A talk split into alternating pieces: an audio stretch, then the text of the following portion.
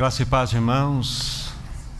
Vamos orar, pedir ajuda, socorro àquele que pode, nessa noite, falar ao nosso coração. Vamos curvar nossa cabeça e vamos orar. Querido Pai Celestial, nós te pedimos, no nome do teu precioso Filho Jesus, aquele que é o amado da nossa alma, fale nessa noite que a tua palavra que for ministrada encontre corações receptivos, encontre corações como aquela terra que foi preparada para receber a boa semente. E nós te pedimos, amado Pai, não permita que continuemos os mesmos depois de ouvir a tua santa palavra. Nós rogamos isto com os nossos corações quebrantados em Cristo Jesus, por quem oramos. Amém. Vamos tomar nossas Bíblias, livro de Lucas, capítulo 9. Lucas, capítulo 9. E aqui nós vamos fazer a leitura a partir do versículo 57. Lucas 9, 57 até o 62. A palavra de Deus assim diz: Indo eles caminho fora, alguém lhe disse: Seguir-te-ei para onde quer que fores. Mas Jesus lhe respondeu: As raposas têm seus covis, e as aves do céu ninhos, mas o filho do homem não tem onde reclinar a cabeça. A outro disse Jesus: Segue-me. Ele, porém, respondeu: Permite-me ir primeiro sepultar o meu pai. Mas Jesus insistiu: Deixa os mortos sepultar aos seus próprios mortos. Tu, porém, vai e prega o reino de Deus. Outro lhe disse: Seguir-te-ei, Senhor, mas deixa-me primeiro despedir-me dos de casa.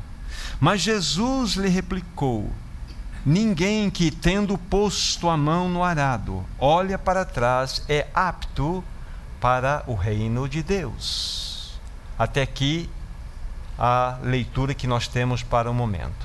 Deixe-me apresentar ou dizer para vocês qual é o encargo que eu tenho no meu coração para trazer para os amados nessa noite. O título maior é Pregando o Evangelho em Tempos Difíceis. Deixe-me repetir pregando o Evangelho em tempos difíceis. Amados irmãos, nós vivemos num mundo caído, e principalmente no que tange a realidade nossa, o mundo ocidental, nós vivemos num tempo e num período extremamente secularizado. Já ouvimos isto muitas vezes, mas é necessário que eu faça algumas colocações introdutórias para que prossigamos com a nossa reflexão desta noite. Vivemos num mundo pós-verdade, num mundo relativista, um mundo onde não existem mais os absolutos, não existe mais sim e não existe mais o não. Existe a minha opinião e a sua opinião. Existe o meu sentir e o teu sentir. E como disse anteriormente, por causa desta realidade secularizada na qual nós estamos, existe uma consequência.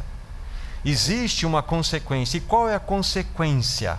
A consequência é que Deus foi banido do coração do homem, Deus foi banido das escolas, Deus foi banido das leis dos homens, Deus foi banido das realidades da cultura humana, Deus foi banido da moral desta sociedade. Então, tudo isso é uma consequência de nós estarmos vivendo numa sociedade completamente secularidade, secularizada, em particular a sociedade ocidental, da qual nós fazemos parte. É lógico que nós temos um resultado de toda essa convivência, desta vivência. E qual é o resultado? A sociedade na qual nós vivemos, na qual nós participamos, ela está completamente adoecida. Deixe-me dizer aqui o nome de algumas doenças que fazem parte da sociedade na qual nós estamos inseridos. Uma sociedade hedonista. O que é uma sociedade hedonista? É que ela faz do prazer o bem supremo. Tudo vai gravitar em torno daquilo que vai gerar prazer no seu coração, na sua vida. Mais do que isso, um outro tipo de doença que eu quero nominar para vocês é uma sociedade narcisista. Isso significa o quê? Que cada indivíduo dessa sociedade faz do seu próprio umbigo o quê? O centro do universo. Que todas as coisas devem gravitar em torno da minha vontade. Então imaginem só o conflito que há numa sociedade narcisista. Mas nós fazemos parte dessa realidade. Nós fazemos parte de uma sociedade libertina. É uma outra doença, uma libertinagem que ela graça por todos os cantos dessa sociedade. Vivemos numa sociedade completamente corrompida, onde ela é invertida. A sociedade moderna, secularizada, é invertida. Em que sentido? Que ela trocou o que é bom pelo mal, o que é bem pelo errado. É uma sociedade invertida. Esta é a sociedade que nós estamos inseridos. Este é o ambiente no qual nós vivemos. E o grande mal, deixe-me apresentar para vocês. O grande mal de toda essa circunstância é que a igreja, a igreja, o povo de Deus, que deveria ser sal nessa terra e luz nesse mundo, deveria cumprir com seu projeto missionário, tem sido seduzida por essa sociedade secularizada e tem sofrido das mesmas moléstias. Nós vemos na sociedade cristã, no meio do povo cristão, o que? O secularismo estabelecido. Ele é quase que imperceptível.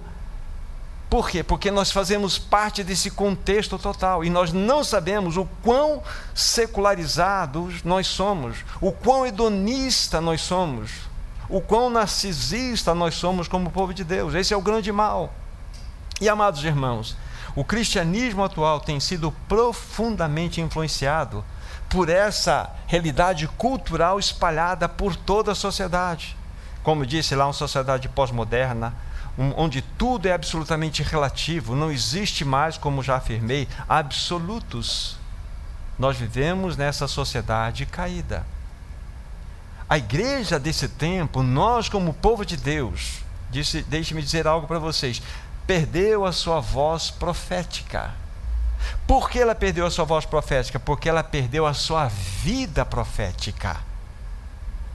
Então, lembre-se do nosso título: Pregando o Evangelho em Tempos Difíceis. Nós perdemos a voz profética. A igreja perdeu a vida profética. O que acontece com isso? Nós estamos anunciando, ou em linhas gerais, tem sido anunciado um evangelho completamente aguado, o evangelho diluído, que não tem produzido cristãos segundo a palavra de Deus. Perdemos a autoridade, perdemos a autoridade de dizermos, assim diz o Senhor. Perdemos. Perdemos a autoridade de dizer assim: assim está escrito nas Escrituras Sagradas. Nós perdemos essa autoridade, queridos irmãos.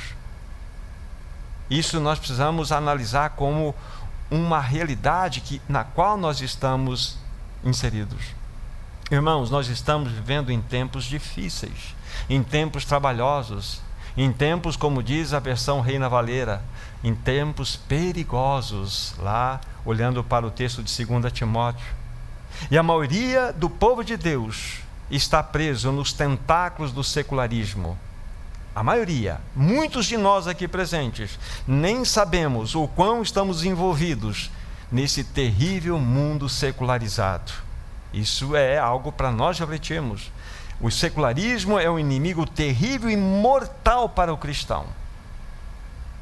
Tá? Isso é muito importante para que, é, como ponto introdutório, tenhamos no nosso coração entendimento.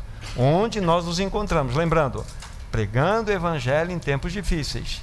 Vimos um pouco do quadro de diagnóstico. Agora faço uma pergunta para todos nós. A pergunta é: por que o nosso evangelho pregado, quando eu digo nosso, é o evangelho que a igreja, em linhas gerais, não aquele ou aquele outro grupo em particular, o evangelho que está sendo pregado não tem impactado a sociedade. Por quê? Outra pergunta. Por que as nossas vidas não têm chamado a atenção daqueles que convivem conosco? Vamos começar dentro do nosso próprio lar o meu cônjuge, os meus filhos, deixa avançar um pouco, os meus funcionários, o meu patrão. Porque será que a minha vida ou a nossa vida não tem impactado aqueles que convivem conosco? O que há de errado? O que há de errado? Essa é a pergunta que eu quero levantar. E para respondermos essas questões, então, o que nós vamos fazer? Nós vamos olhar como Jesus anunciava as boas novas aos seus seguidores. Como Jesus. E vamos fazer uma comparação entre a mensagem diluída que se apresenta hoje, como se apresenta o Evangelho nessa, nesse tempo em que vivemos, e como Jesus apresentava as boas novas àqueles que o seguiam. E de modo especial, eu separei dois textos aqui, pelo menos no momento, onde nós vamos verificar que Jesus, quando ele percebia que a multidão crescia o número de pessoas que vinham a ele, olha só o que ele dizia. Olha só o que ele dizia. Agora vão comigo, Evangelho de João, capítulo 6. Evangelho de João, capítulo 6, nós vamos ver Jesus na prática anunciando as boas novas. E vamos sempre comparar com aquilo que nós estamos propondo aqui, né? O que temos pregado em tempos difíceis. João 6, antes de eu dar o versículo específico, os versos específicos, basicamente todo o capítulo fala-nos de que Jesus é o pão da vida. Ele é o pão que desceu do céu para dar vida. Todo o contexto, basicamente, do capítulo 6 está em torno dessa afirmação maravilhosa de Jesus. E quando Jesus ele colocou esta verdade, isso gerou o que? Gerou um conflito no coração daqueles fariseus que ouviam esta expressão tão politicamente incorreta de Jesus. Eu sou o pão da vida. Como assim o Senhor pode dizer algo como isto? Vejamos então a partir do versículo 51. João 6, 51 em diante. Eu sou o pão vivo eu sou o pão vivo que desceu do céu. Se alguém dele comer, viverá eternamente. E o pão que eu darei pela vida do mundo é a minha carne. Vamos continuar a leitura. Ainda dentro, dentro dessa, dessa citação aqui. Disputavam, pois, os judeus entre si, dizendo: Como este dá, pode dar-nos a comer a sua própria carne? Respondeu-lhe Jesus: Em verdade, em verdade vos digo: se não comerdes a carne do filho do homem e não beberdes o seu sangue, não tendes vida em vós mesmos. Quem comer a minha carne e beber o meu sangue tem a vida eterna, e eu o ressuscitarei no último dia. Verso 55. Pois a minha carne verdadeiramente comida e meu sangue verdadeiramente bebida. E por fim, o verso 56. Quem comer da minha carne e beber o meu sangue permanece em mim e eu nele. Pense na mensagem de Jesus. Coloque-se, por favor, entre aqueles que ouviram essas palavras de Jesus. Olha o discurso de Jesus. Essa era a mensagem dele. Pense na mensagem que ele pregou. Agora vamos ver a colheita. Vamos ver o que Jesus colheu dessa mensagem direta que ele pregou. Nesse mesmo capítulo, verso 60. Muitos dos discípulos, tendo ouvido tais palavras, disseram: Duro é este discurso, quem o pode ouvir? Essa foi a reação. Jesus não falou assim: Não, gente, eu estou aqui fazendo uma metáfora para vocês. Quando eu digo para comer a minha carne, beber o meu sangue, não é bem isso que eu quero dizer. Ele não aliviou em absolutamente nada. Ele lançou a palavra de maneira muito clara e decidida e a reação à colheita, versículo 60 já nos mostrou qual foi aí a primeira reação. Verso 66, Vejam só o resultado final de toda essa pregação de Jesus. À vista disso, muitos dos seus discípulos o abandonaram e já não andavam com ele. Olha o tipo de mensagem que Jesus pregava. O tipo de mensagem que Jesus pregava.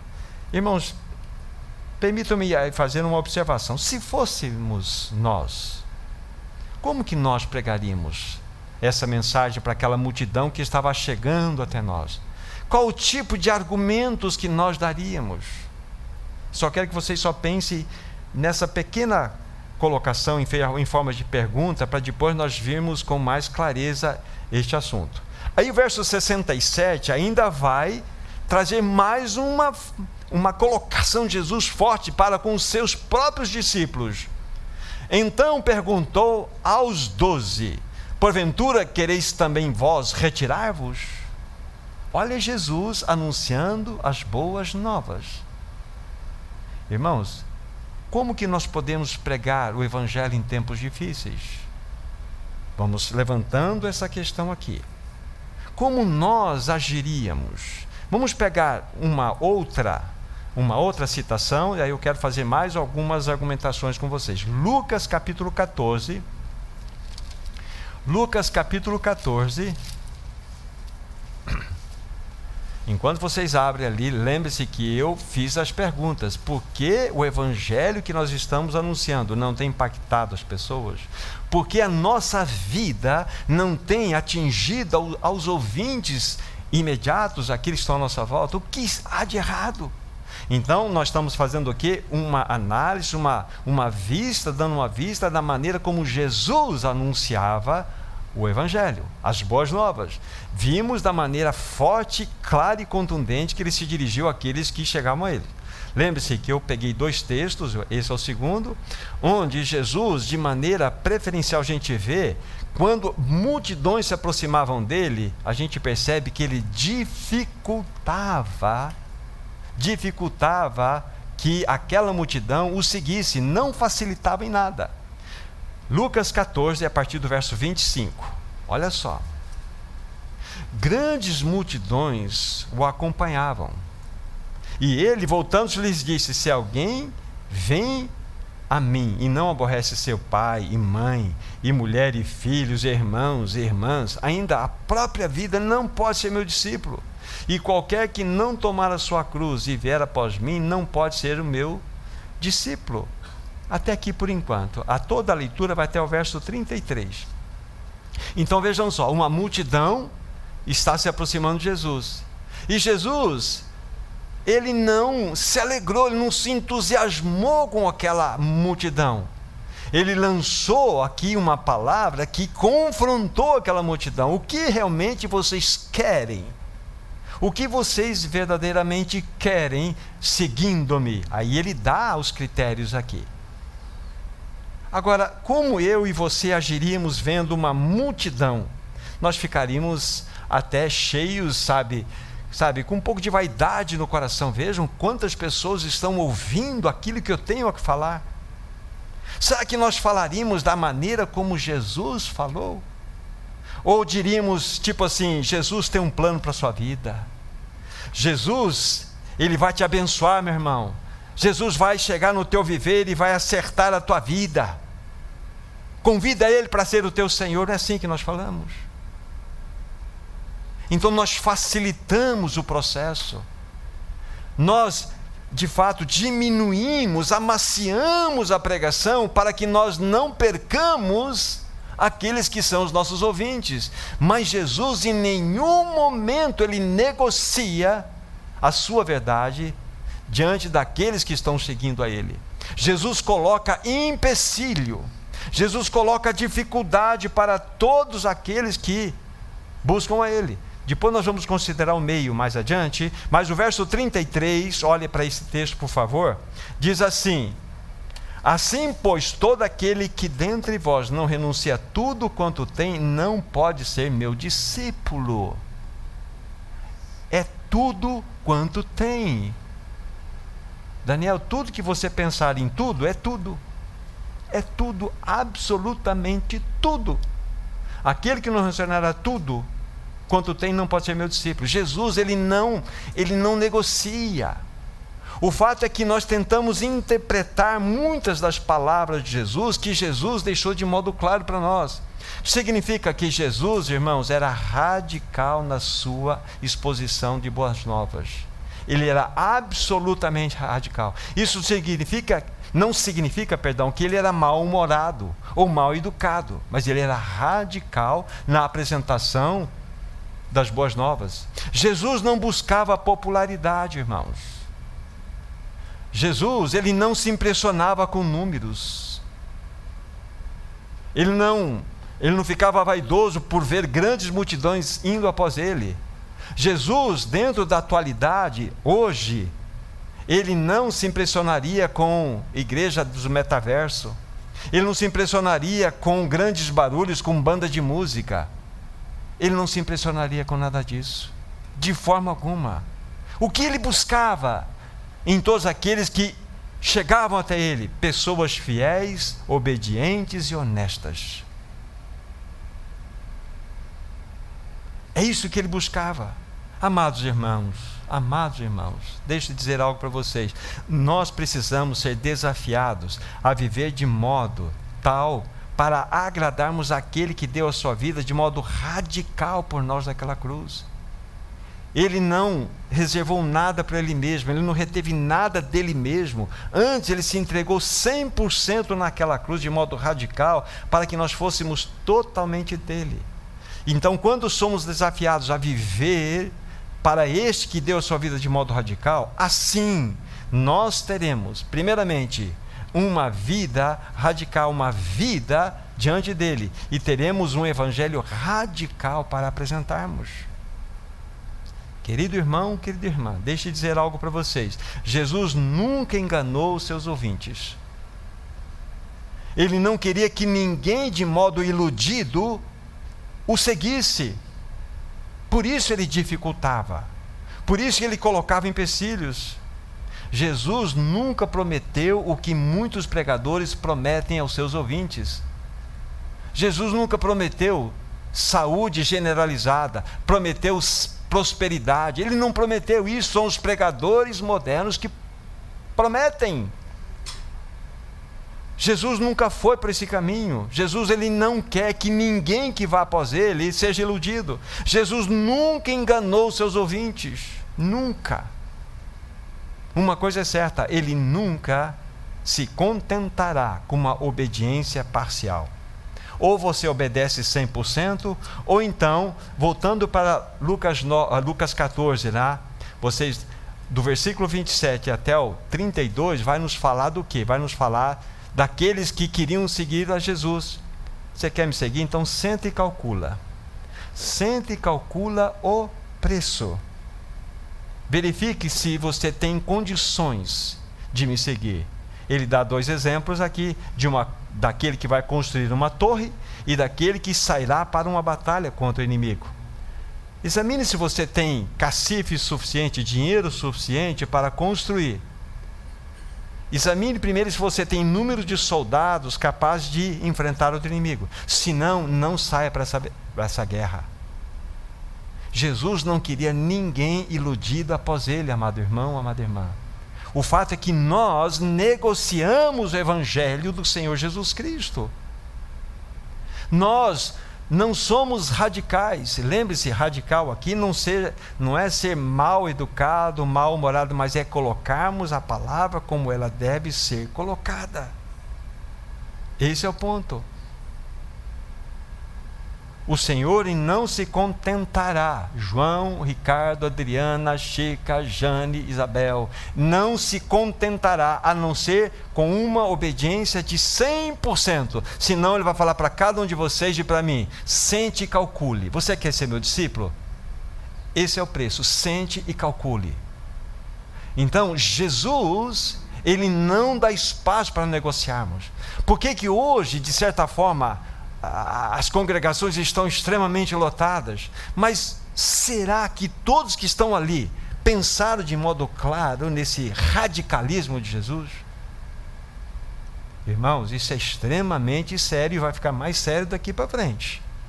nós precisamos verificar que tipo de evangelho nós devemos pregar no tempo do fim. E por que o nosso evangelho, mesmo a nossa vida, não tem atingido os propósitos que Deus deseja no seu coração que sejam colhidos.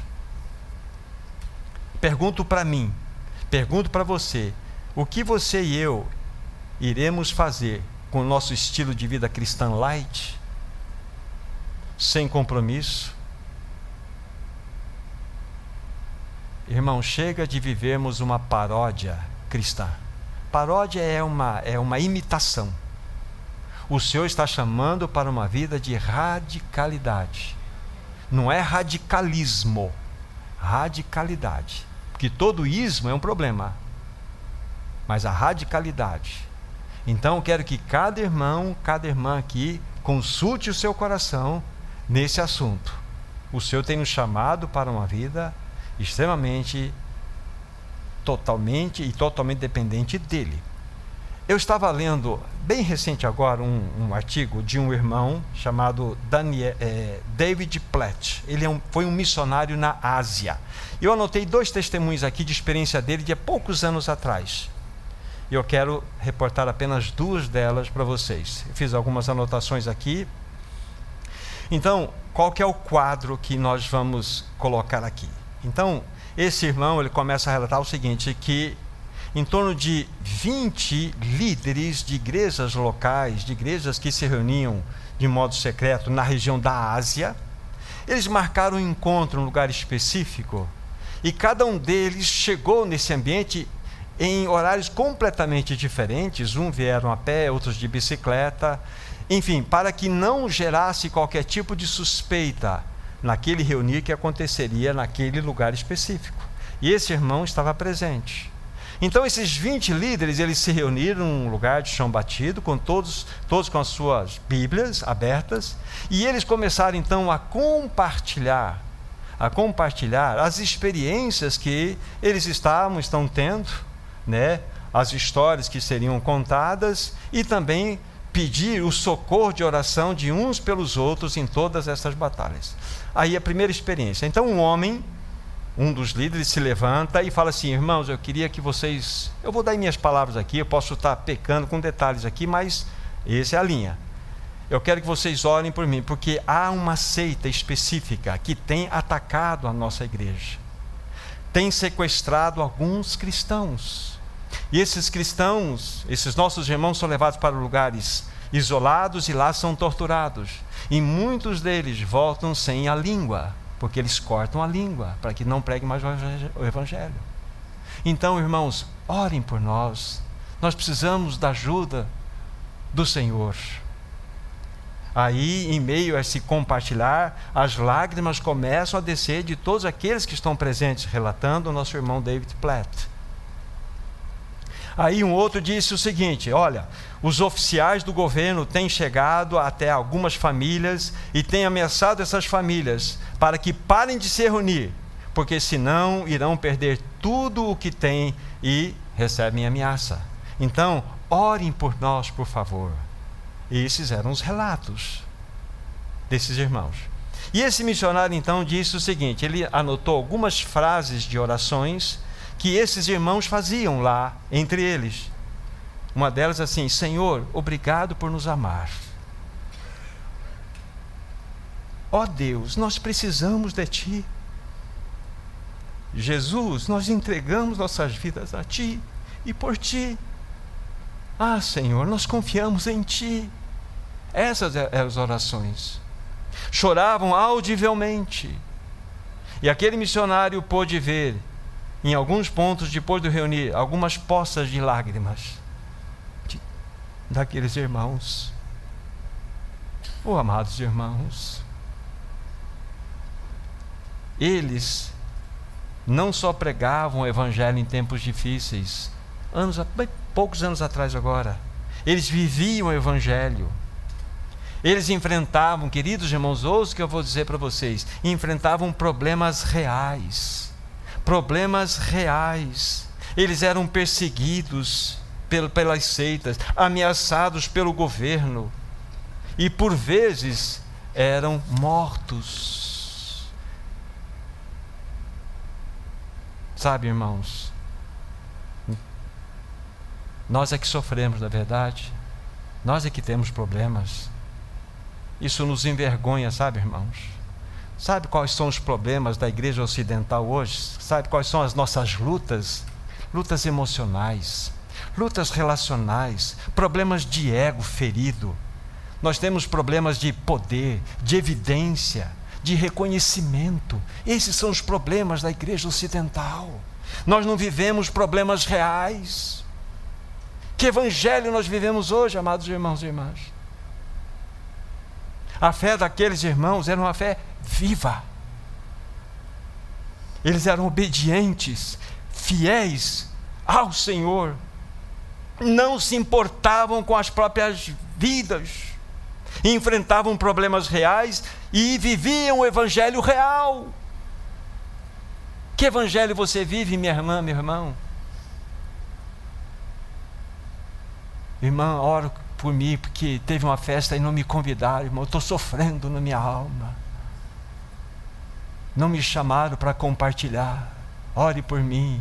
Esses são os problemas da sociedade ocidental cristã. Você percebe como o secularismo tomou conta da sociedade cristã e nós nem percebemos? Porque o nosso hedonismo, o nosso narcisismo está em destaque. E a nossa realidade? O nosso cristianismo gira em torno de nós mesmos. As nossas mensagens são egocêntricas. A nossa luta, irmãos, é contra a cultura secular que tomou conta do coração dos cristãos. Sabe uma descrição que o irmão deu da, da igreja atual? Nós somos cristãos é, é, é, privados, assim, dentro desse espaço, mas lá fora somos ateus públicos. Porque lá fora eu vivo como um ateu. Eu vivo como se absolutamente Cristo não fosse a minha vida. Lá eu falo o que eu quero, penso o que eu quero, eu assisto o programa que eu quero, eu me divirto como eu quero, eu faço o que eu quero, eu ando onde eu vou. Mas quando eu venho aqui, de maneira privada, eu me torno santo. Cristãos, de modo privado, são santos e, de modo público, são ateus. Esta é a realidade do secularismo que nós estamos enfrentando hoje. Então, que tipo de evangelho nós vamos apresentar em tempos difíceis? É o que nós temos. Vamos diluir, vamos negociar, vamos apresentar algo que não seja tão radicalizado numa sociedade que precisa. E cada vez mais a sociedade vai adoecer, vai adoecer, e cada vez mais ela vai querer abrir um umbigo e querer se alimentar. E quanto mais alimentamos o ego, mais destruímos essa sociedade. Esse é o tempo em que nós vivemos. Que tipo de evangelho então temos pregado ou temos vivido? Irmãos e irmãs, os dias são maus e a notícia que a Bíblia tem a dar para nós, não sou eu, é que os dias irão piorar.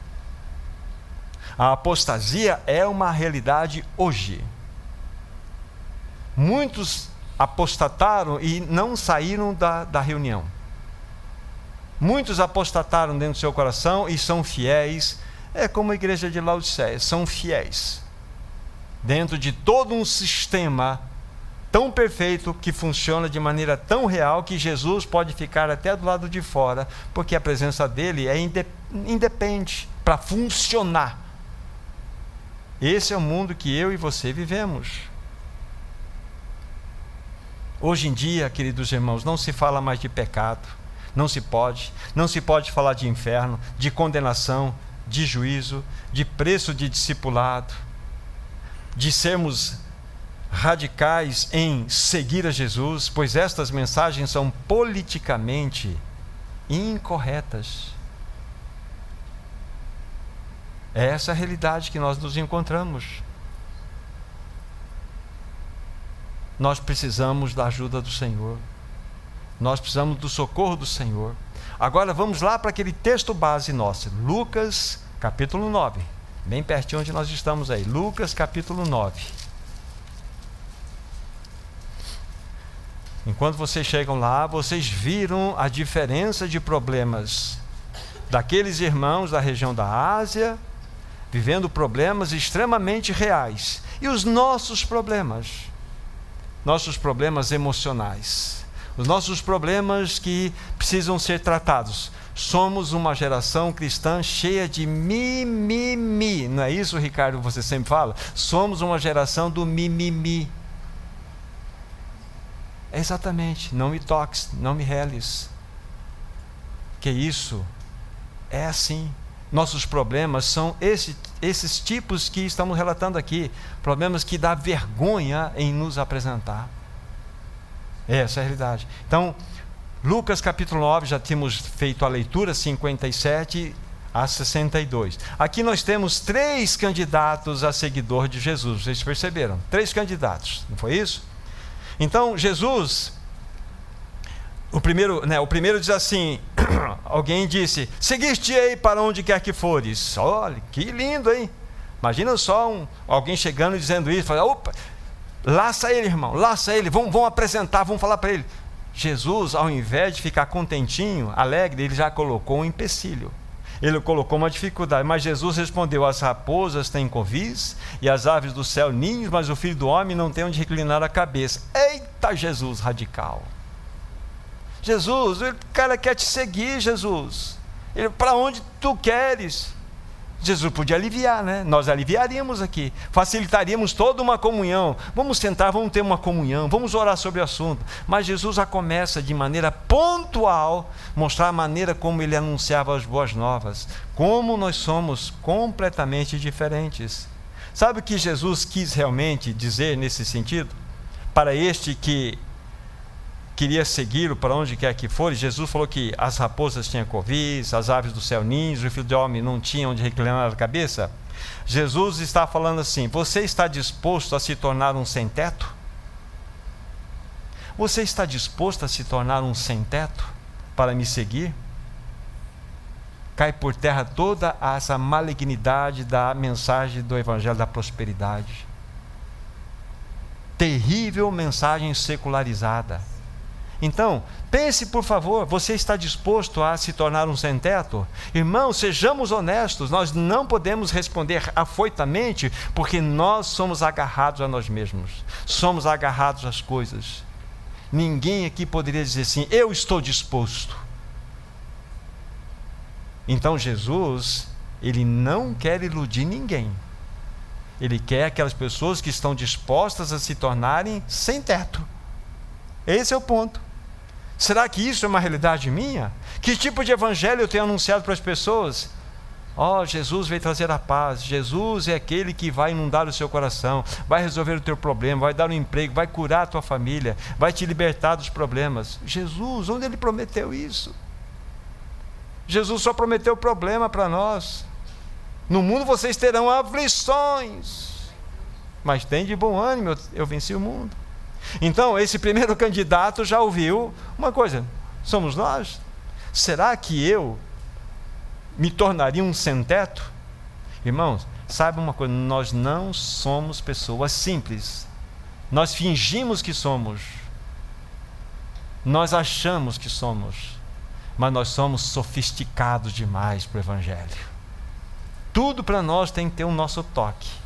Isso é secularismo tomando conta do nosso coração. Então, será que eu sou, eu, Thomas, tenho condições de dizer, Senhor, eu me tornaria um sem-teto por ti? Isso é seguidor, é ser seguidor de Cristo. Então, que tipo de evangelho nós temos pregado em tempos difíceis? É o açucarado. É aquele um que vamos chegar, vamos aí nos abraçar, vamos estar juntos. Mas, o segundo candidato, verso 59. Aí Jesus ele vai se dirigir, né? A outro disse Jesus: "Segue-me". Ele, porém, respondeu: Permite-me ir sepultar o meu pai. Olha que coisa impressionante. Mas Jesus insistiu: Deixa os mortos sepultar os seus próprios mortos. Tu, porém, vai e prega o reino de Deus. Mas Jesus, o Senhor é muito radical, Jesus. Olha isto. Faz muito sentido para nós. Sabe o que Jesus está dizendo, Ricardo? Não vá no funeral do seu pai, não. Vai pregar o reino de Deus. Não, não, pera lá. Jesus, ele, ele, ele, ele não queria dizer exatamente isso. Vamos, vamos entender, a gente tenta interpretar. Mas ele está é aqui, ó. a ponto dele dizer: Não vá no funeral do seu pai, tu vai, vais, vais e prega o reino. Jesus não briga em serviço. Você está entendendo a diferença da mensagem de Jesus e a sua e a minha mensagem? Jesus era radical. Lembre-se, não era mal-humorado nem mal educado. Mas ele não queria ninguém iludido após ele. Ninguém. Ele queria aqueles que verdadeiramente o seguiriam com obediência, fidelidade e honestidade. Jesus não está dependendo da força do homem, mas ele está dependendo dessa postura do homem. Senhor, eu quero. Mas ele sabe que esse Senhor, eu quero, lá no coração, ele, ele não pode nada. Mas quando ele fala, Senhor, eu quero, Jesus vai capacitá-lo a avançar. Então, esse é o segundo candidato. Jesus facilitou as coisas aqui? De forma alguma. O terceiro é versículo 61. Outro lhe disse: Seguiste-eis, Senhor, mas deixe-me, deixa-me primeiro despedir-me despedir dos da minha casa. Mas Jesus aplicou: Ninguém que tendo posto a mão do arado olha para trás é apto para o reino de Deus. Olha o terceiro candidato aqui. Ele tinha um, ele tinha alguns detalhezinhos, só para finalizar, senhor, só preciso lá fechar os programas, aí, terminar, encerrar o Windows e depois eu vou atrás de ti. Eu tenho que despedir lá de minha casa. E Jesus, ninguém que põe a mão do arado, olha para trás, é apto para o reino de Deus. O que, que Jesus quer nos dizer com isso, irmãos? Jesus ele quer nos trazer uma verdade impressionante. É necessário, queridos irmãos, é necessário que nós tenhamos uma total entrega e devoção a Ele. Ele exige exclusividade. Ele exige exclusividade. Qual é o valor de Jesus para você? Esse é o ponto. Vocês percebem que nós temos um Jesus que não é tão radical para a nossa vida? Esse é o tipo de Jesus que nós temos professado. É por isso que nosso evangelho não funciona. É por isso que a nossa vida não testifica. Porque nós temos as nossas amarras ligadas a este mundo. O secularismo tomou conta de nós. Nós não sabemos o que é ser radical. Jesus, ele foi extremamente radical. Não porque ele é um, um, radicalizador das coisas, é porque ele sabe que é impossível alguém ser seu discípulo se não passar por essa realidade aqui. É impossível. Então, que tipo de evangelho nós temos pregado em tempos difíceis? É o açucarado, é o evangelho do metaverso, onde você pode, através daqueles óculos, você pode criar o seu avatar, o seu personagem. Aí tem um Jesus que é um avatar, um personagem que prega. É uma loucura que está acontecendo no meio não de toda a maioria do povo de Deus, mas parte da, da Assembleia, parte do povo de Deus tem utilizado esse mecanismo das trevas para enganar mais e mais o povo de Deus. Isso é estar mergulhado de ponta cabeça no secularismo. Jesus está sendo duro, irmãos e irmãs, quando ele faz essas colocações, ele não está dificultando? Está dificultando. Você é radical, meu irmão? Você é radical nas suas colocações? Primeiramente com você mesmo? Essa é a questão. Então o que nós estamos vendo? Se o nosso evangelho não funciona, se a nossa vida não funciona, estamos vendo como que Jesus agia. Ele não se impressionava com multidão. Já vimos isso aqui. Não se impressionava. E aqueles que chegavam perto dele, querendo segui-lo, ele botava mais dificuldade. Porque Jesus não quer ninguém iludido após ele. Sabe por que, que a tua vida não funciona? Por que, que você não, não, não, não saiu desse lugar onde você fica patinando como se fosse uma roda em areia? É porque você não radicalizou a tua entrega a Jesus. Você fala assim: Senhor, eu quero ser um sem-teto. Senhor, estou disposto a não sepultar o meu pai eu estou disposto, Senhor, a ter uma vida de devoção e entrega total a Ti. Nós temos medo. Nós temos medo de fazer isto. Então nós precisamos que o Senhor nos ajude, que Ele ganhe nosso coração para ver, para que nós possamos ver o quão de modo radical ele se entregou para nós. E quando nós tivermos uma vida de devoção com ele, nós vamos viver uma vida radical, viver e anunciar o evangelho não negociado. O evangelho radical. Sim, sim, não, não. Esse é o ponto. Essa é a realidade na qual nós nos encontramos.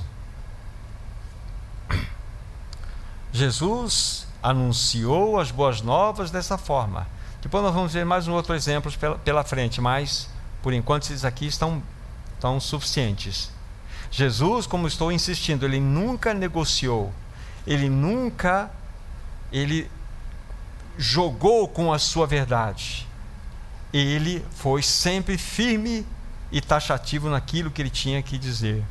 Infelizmente, o que nós fazemos hoje? Nós oferecemos vantagens àqueles que estão ouvindo a nossa, a nossa mensagem. Ah, se você conhecer o Jesus que eu conheço, ele vai ajeitar a sua vida. Ele vai dar um jeito nesse teu problema. Ele vai acertar essa situação tão ruim que você está enfrentando. Ou seja, é a sua vida que ele vai ajeitar. Esse é o tipo de negociação que nós fazemos. Nós temos que oferecer um pouco de vantagem para que as pessoas possam nos ouvir. Mas sabe, Jesus fala para você? Ele falaria, ao invés dessas coisas, vai sentar e calcular. Sente e calcula se o preço que você deve pagar, você tem condições. Se você pagar o preço, então tome sua cruz e venha após mim. É assim que Jesus faz tão diferente do nosso Evangelho, tão diferente da maneira como nós pregamos o Evangelho. Nós negociamos, amados irmãos. Jesus manda sentar e calcular e a gente faz com que as pessoas elas se sintam bem recebendo Jesus. Uma pergunta para meu coração, para o nosso coração, né? Que tipo de cristãos estamos produzindo pelo nosso testemunho ou por nossas pregações? Sejam elas pelos obreiros aqui da frente, sejam elas por, por feita por cada um de nós no nosso dia a dia. Que tipo de cristãos? Será que ao anunciar o evangelho, eles têm absoluta certeza de que quando eles se rendem ao Senhor, ele está dando a Deus ao mundo, ele está dando a Deus aos seus projetos, aos seus sonhos, que ele não vive mais para si mesmo, mas por aquele que por ele morreu e ressuscitou? Será esse tipo de mensagem que eles estão entendendo? É isso que é o Evangelho. Só que ele está completamente distorcido nessa sociedade secularizada. E nós temos medo de sermos radical na nossa fala. Nós não, nós não queremos confrontar as pessoas Hoje, o tipo de cristãos, podemos estar falando de nós mesmos, que está circulando em toda a realidade da igreja, é, são cristãos mundanos, egoístas, cheios de si mesmos, cristãos cheios de mágoas, críticos. A igreja está cheia desse tipo de cristão percebe que esses problemas aqui que estão acontecendo são problemas dos ocidentais. Aqueles irmãos da Ásia, eles nem sabem o que estão falando aqui. Eles sofriam perseguição do Estado. Se você analisar, por exemplo, a história da igreja primitiva, dentro do contexto do Império Romano, percebam qual era, qual era, quais eram os problemas reais deles. Era o Estado perseguindo, era, era o, o, os judeus perseguindo, eram lutas reais. Quando eles oravam, eles oravam: Senhor, nos fortaleça para que nós suportemos. Mas hoje nós ficamos vendo o seguinte: Senhor, olha para essa política que está acontecendo, Senhor, nos livre, nos guarde, nos proteja, deixe daquele. Irmãos, isso não é o nosso papel. Nosso papel é sermos sal nessa terra e luz desse mundo. Deixe-me dizer algo para você anotar no teu coração. O evangelho sem cruz é fraude. Nós temos apresentado o evangelho onde as pessoas são crucificadas com chicletes. Elas despregam da cruz toda hora que querem. Esse é o evangelho que tem sido anunciado. O evangelho sem poder. Mas o evangelho sem cruz é fraude. nós estamos pertinho, Lucas capítulo 9, veja o versículo 23. Veja que interessante que está escrito aqui. Lucas 9, 23. Dizia a todos: Se alguém quer vir após mim, a si mesmo se negue, dia a dia tome sua cruz e siga-me. Aqui estão as cláusulas estabelecidas pelo Senhor para todos aqueles que desejam segui-lo: negar a si mesmo, tomar a sua cruz e segui-lo. Certo irmão disse uma coisa muito interessante. Ele falou o seguinte: negar a si mesmo, pegar o instrumento de tortura do ego e segui-lo. A cruz, pessoal, é um instrumento de tortura para o nosso ego, não é verdade? É isso mesmo. Mas você precisa, Irene, pegar esse instrumento de tortura do teu ego para segui-lo. Senão. E a cruz, ela é injusta. A cruz não é algo justo, é injusto. Ela vai agir em você quando você está sendo ferido injustamente. É ali que você vai tomar a sua cruz e confiar naquele que vai, de fato, julgar essa circunstância. A cruz é injusta, mas ela não é algo compulsório. Não é algo que Jesus obriga. Se alguém tomar a sua cruz, então você tem que escolher. Mas ao escolher, ela se torna um instrumento de tortura para o teu ego. E se tem uma coisa que nos irrita profundamente é sermos contrariados. Isso começa dentro de casa. Quando nós somos contrariados, nós fechamos o rosto. Nós ficamos abalados, porque somos contrariados. Ou seja, onde há, está a ação desse instrumento de tortura de ego, que é a cruz? Esse é o ponto. Vamos pegar mais um exemplo e de exemplo que eu quero pegar de Jesus. Marcos capítulo 10. Marcos capítulo 10, do versículo 17 a 22, nós temos a narrativa daquele jovem rico que foi a Jesus e fez uma pergunta extremamente interessante. Marcos 10, 17 em diante. Vou ler aqui. E pondo-se Jesus a caminho, correu um homem ao seu encontro e, ajoelhando-se, perceba a atitude dele, perguntou-lhe: Bom mestre, que farei para herdar a vida eterna? Respondeu-lhe Jesus: Por que me chamas bom? Ninguém é bom senão um, que é Deus. Sabes os mandamentos: não matarás, não adulterarás, não furtarás, não dirás falso testemunho, não defraudarás ninguém. Honra teu pai e tua mãe. Então ele respondeu: Mestre, tudo isso tenho observado desde a minha juventude. E Jesus, fitando-o, o amou e disse: Só uma coisa te falta. Vai, vende tudo que tens, dá aos pobres, e terás um tesouro no céu. Então vem e segue-me.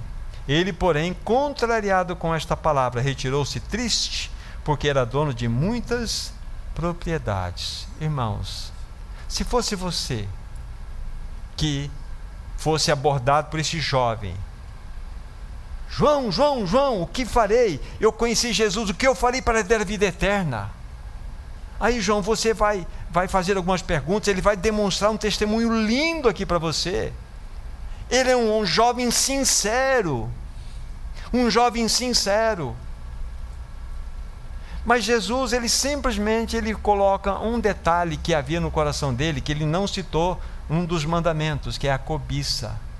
Vai, vende tudo quanto tem, dá aos pobres, e depois siga-me.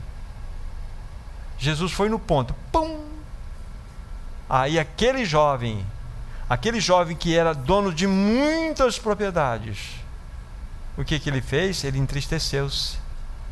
Irmão, Jesus deixou escapar aquele peixão, hein? Pegou aquele tucunaré e vacilou na puxada, não foi? Mas Jesus não quer ninguém iludido atrás dele. Não seria algo para trazermos? Vamos, vamos, vamos conversar mais à parte com esse jovem.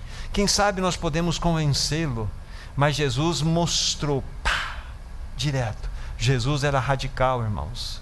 Jesus era radical na apresentação da sua palavra. Ele não media absolutamente nada. Ele era honesto com a verdade, porque ele não queria ninguém iludido após ele.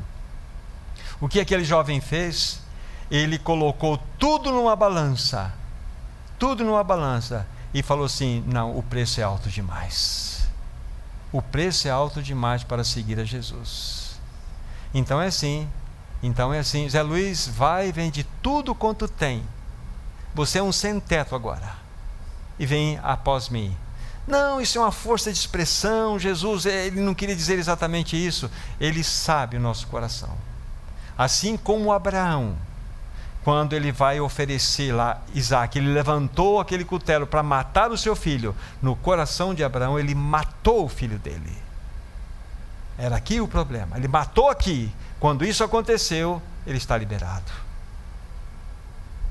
Esse é o ponto. O Senhor quer saber se nós estamos dispostos abrir mão de absolutamente tudo para sermos seus seguidores.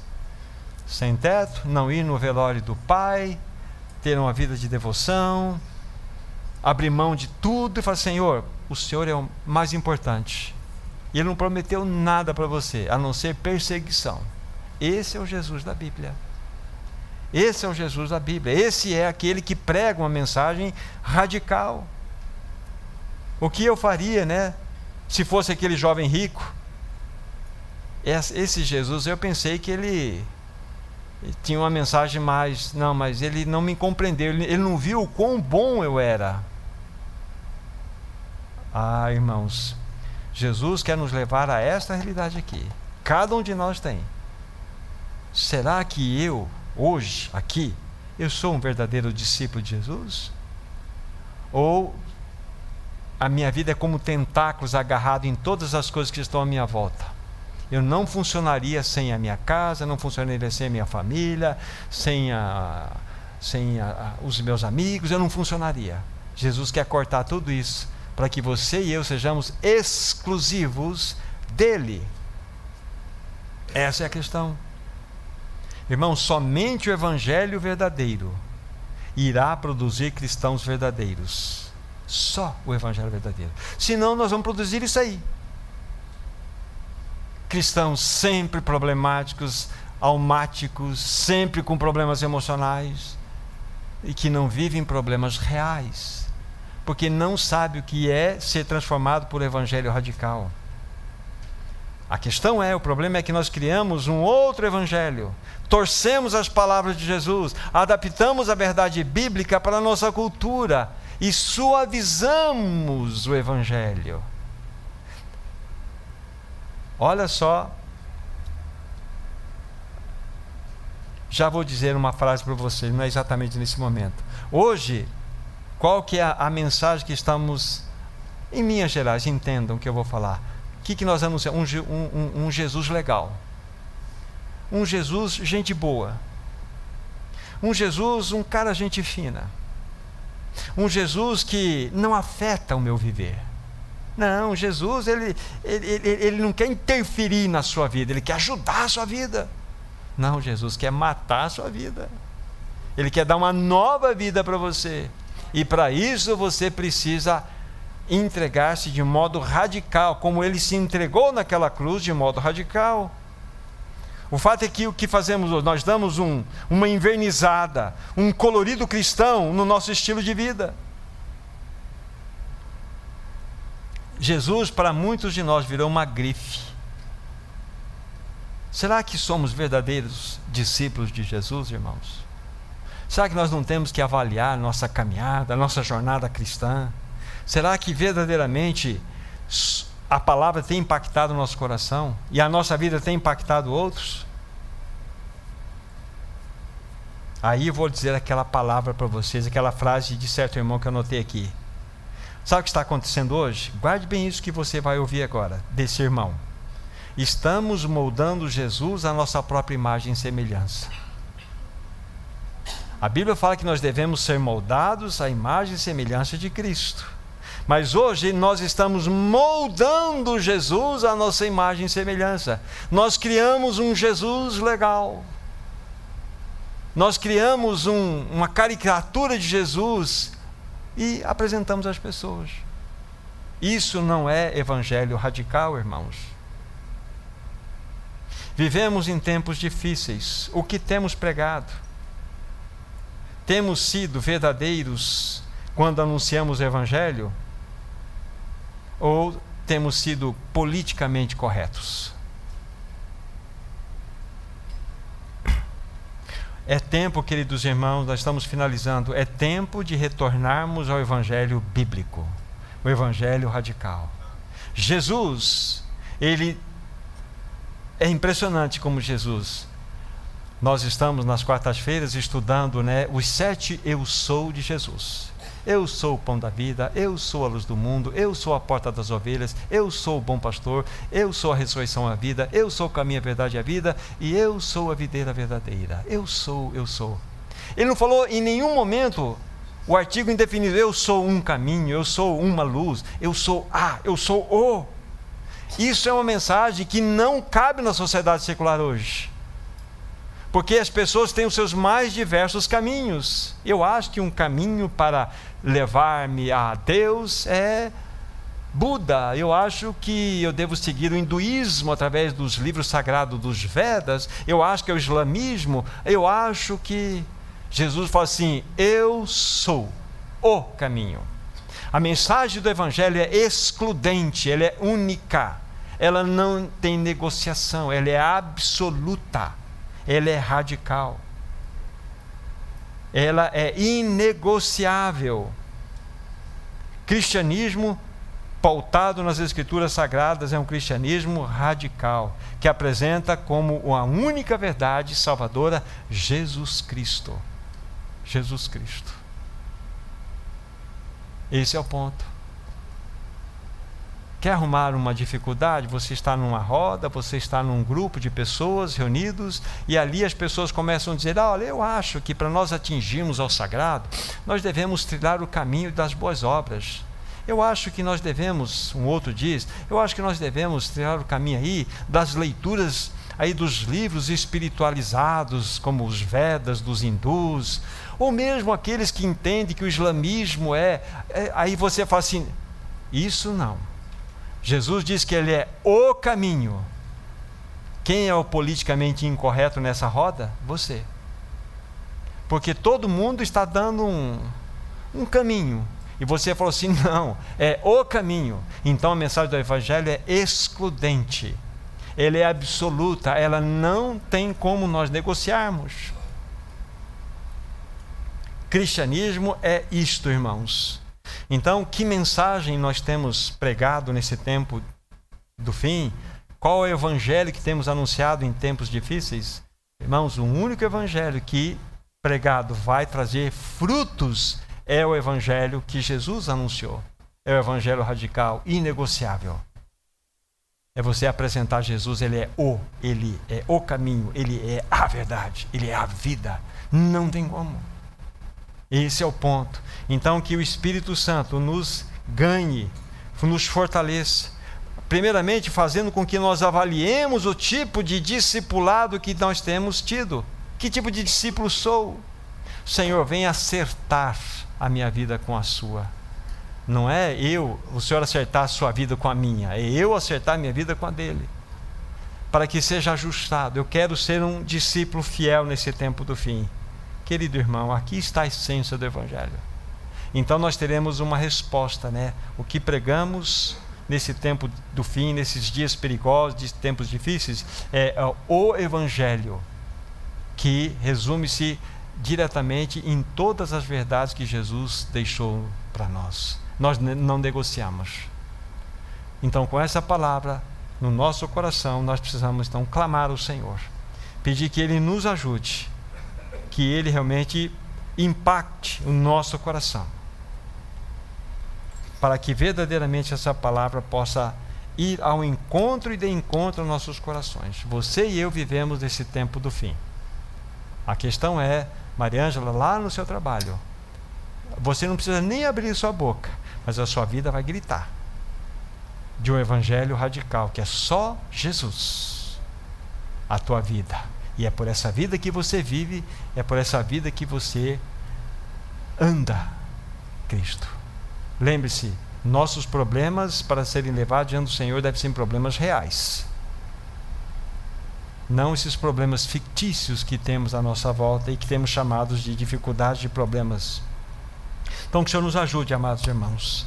Vamos orar, entregar esse tempo ao Senhor e que vocês possam meditar em tudo que foi falado e que a palavra não volte vazia. Querido Senhor,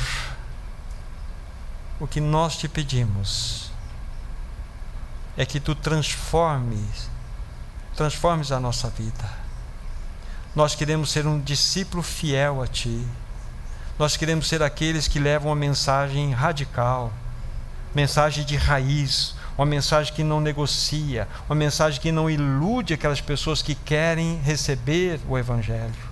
Então, nos ajuda, Senhor, com amor, com graça, mas com firmeza, a ser estes que anunciam o Evangelho em tempos difíceis. Mas o teu Evangelho, da maneira como tu fizeste, nós queremos ser aqueles que anunciam a tua verdade. Em teu nome, Jesus, nós oramos. Amém. Vocês e eu teremos uma semana pela frente. E nessa semana você pode pedir uma vida para o Senhor. Já tenho desafiado a vocês aqui. Se cada um de vocês ganhar uma vida para Cristo até o final do ano, nós teremos um problema de espaço aqui. Não peça duas, três, não peça uma vida. E seja radical quando você apresentar Jesus. E Jesus vai honrar a palavra no seu coração. Amém? Deus abençoe e uma semana abençoada para vocês.